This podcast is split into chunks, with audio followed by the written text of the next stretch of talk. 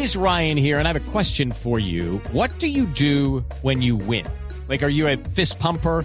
a woohooer, a hand clapper, a high fiver. I kind of like the high five, but if you want to hone in on those winning moves, check out Chumba Casino. At ChumbaCasino.com, choose from hundreds of social casino style games for your chance to redeem serious cash prizes. There are new game releases weekly, plus free daily bonuses. So don't wait. Start having the most fun ever at ChumbaCasino.com. No purchase necessary. BGW. Void were prohibited by law. See terms and conditions. 18 plus. Ah, pues yo no puedo separar el estadio metropolitano donde juega la selección Colombia y donde juega el Junior, pues de los Char, la familia política más importante de Barranquilla. Y mucho se había especulado sobre qué iba a pasar con Alex Char. ¿Se va a lanzar o no se va a lanzar a la presidencia, Marcela Puentes? Finalmente el exalcalde de Barranquilla toma la decisión de que se va por firmas.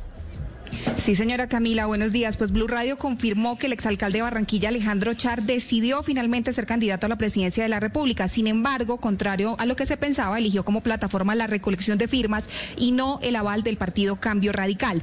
Entre hoy y mañana se inscribirá el comité promotor ante la registraduría para iniciar ese proceso de recolección de apoyos ciudadanos en todo el país. Esta información es importante y se conoce tras la reunión que sostuvo ayer Char junto a los también exalcaldes Federico Gutiérrez y Enrique Peñalosa allí en Barranquilla.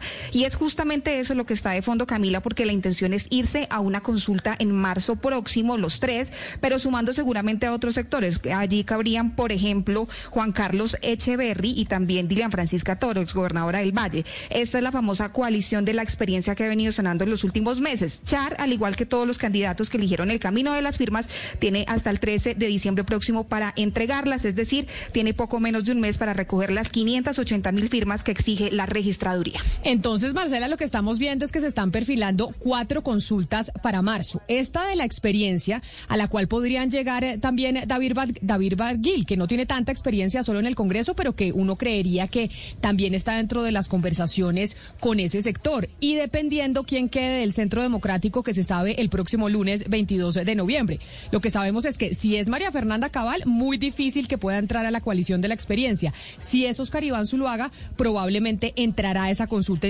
interpartidista de la derecha. Sí, señora, tal cual. Pues usted sabe que María Fernanda Cabal es la candidata más fuerte, según se dice hoy, incluso en la bancada del Centro Democrático para ganarse esa encuesta, que el resultado lo conoceremos el próximo 22 de noviembre, pero sí hay mucha resistencia para que ella entre. Y usted tiene toda la razón. También nos confirman que sí hay acercamientos con el Partido Conservador para que el candidato David Barguil posiblemente vaya a esa consulta en marzo próximo. Ahí se estaría formando esa coalición de sectores de centro derecha, pero le sumo otra cosa, Camila. Juan Carlos Echeverri, ministro de Hacienda, está proponiendo que haya una unión de la coalición de la experiencia y de la coalición de la esperanza. Vamos a ver si eso de pronto tiene cabida, sobre todo en los sectores de Alianza Verde y otros que no sabemos si se verían con estos partidos tradicionales que están de fondo de, de los exalcaldes. Pero imagínese entonces, Camila, usted ese salpicón o sea, la coalición de la experiencia con la coalición de la esperanza. Es decir, tendríamos a un señor como Jorge Enrique Robledo al lado de un señor como Fico, al lado de un señor como No, es que por eso es que yo digo que eso, lo que se están perfilando son cuatro consultas. La consulta de Petro, que ya está definida, la consulta de la coalición de la esperanza, que están tratando de definirla y que se puedan poner de acuerdo Gaviria Alejandro y eh, Sergio Fajardo, esta coalición de la experiencia, que sería la coalición de la derecha, esperando que pase con el centro democrático, porque yo le digo una cosa, Marcela, si la candidata del Centro Democrático es María Fernanda Cabal, María Fernanda Cabal no entra a la coalición de la experiencia porque no la van a llamar a ser parte de esa coalición. Por eso, usted que bien sabe cómo funciona el tema de la selección del candidato del Centro Democrático, la consulta y las encuestas no necesariamente son vinculantes. Ahí juegan otros factores importantes como la decisión de Álvaro Uribe y lo que pueda pasar en la consulta. Sí, además porque también ya se mueven voces de la posibilidad de que se desconozca en caso de que gane María Fernanda Cabal, de que le hagan el cajón, como se dice popularmente, porque también ha pasado en elecciones anteriores. Acuérdese de la alcaldía de Bogotá cuando ganó la encuesta Ángela Garzón y que eso también no se tampoco se respetó. Pero usted, Camila, digamos que ha logrado identificar bien el panorama político que se viene para Colombia. La derecha por un lado, la izquierda por otro lado y el centro partido en dos, en centro izquierda y centro derecha. Pero ese fraccionamiento del centro, Camila, entre la coalición de la esperanza y la coalición de la experiencia, lo único que va a favorecer es a Gustavo Petro. O sea, digo que Petro cada vez toma más distancia porque eh, los demás están atomizados, no se ponen de acuerdo y cada vez pues surge más eh, grupos intentando y candidatos intentando asociarse en grupos, entonces yo creo que el único beneficiado de todo esto es Gustavo Petro. Pero, eh, Hugo Mario, aquí hay que decir pues que también la democracia se tiene la confianza en Colombia, porque serían cuatro, casi que cuatro vueltas electorales distintas. Es decir, para mirar el próximo panorama serían cuatro vueltas, porque sería esta de estas consultas de la experiencia, la esperanza, el Centro Democrático y el Pacto Histórico.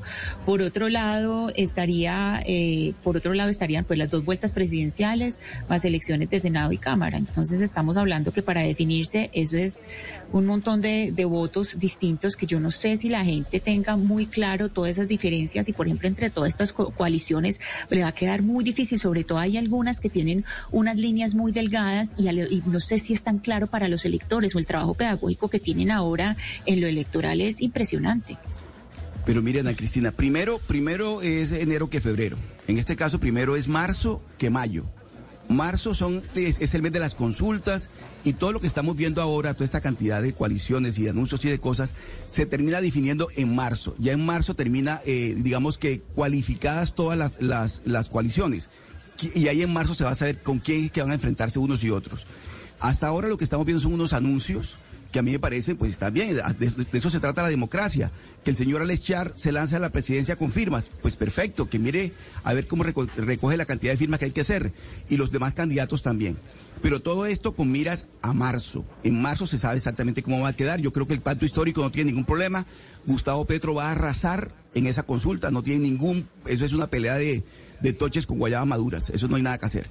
La, coalición de la esperanza todavía está enredada. Esa sí que está enredada. Porque, por ejemplo, yo me pregunto hoy, el nuevo liberalismo, ¿a qué va a jugar en esa coalición de la esperanza? La carta de Iván Marulanda, por ejemplo, es muy fuerte, porque Iván Marulanda le dice a los hermanos Galán y al, y al nuevo liberalismo, tengamos una lista única para el Senado, una lista única para el Senado dentro de la coalición de la esperanza.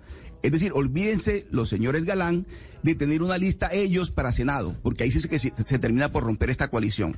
Eso es la coalición de la esperanza. La coalición de la experiencia se está cocinando ahora. Aquí en Barranquilla hubo reuniones y ya, lo hemos conocido. Y queda pendiente otra, otra, otra futura alianza que también se va a conocer, que es en qué va a terminar todo lo que pase con el Centro Democrático. Que yo creo que el Centro Democrático va a terminar también en esta coalición de la experiencia. Ahí están las cuatro, pero todo esto, se, la fotografía cambia en marzo. En marzo ya el tarjetón de 50 pasa a ser 10 o 12 máximo, no más. Y ahí en adelante ya, ya el elector tiene más clara la película, porque ahora lo que hay es una confusión, una cantidad de candidatos que salen por todos lados, saltan como si fueran liebres, y hay que esperar un momentico en marzo cómo se define la cosa, cómo se decanta todo. Step into the world of power, loyalty and luck. I'm gonna make him an offer he can't refuse. With family cannolis, and spins mean everything. Now, you want to get mixed up in the family business. Introducing The Godfather at Choppacasino.com. Test your luck in the shadowy world of The Godfather slot. Someday, I will call upon you to do a service for me. Play The Godfather now at Choppacasino.com. Welcome to the family. No purchase necessary. VGW Group. Void where prohibited by law. 18 plus. Terms and conditions apply.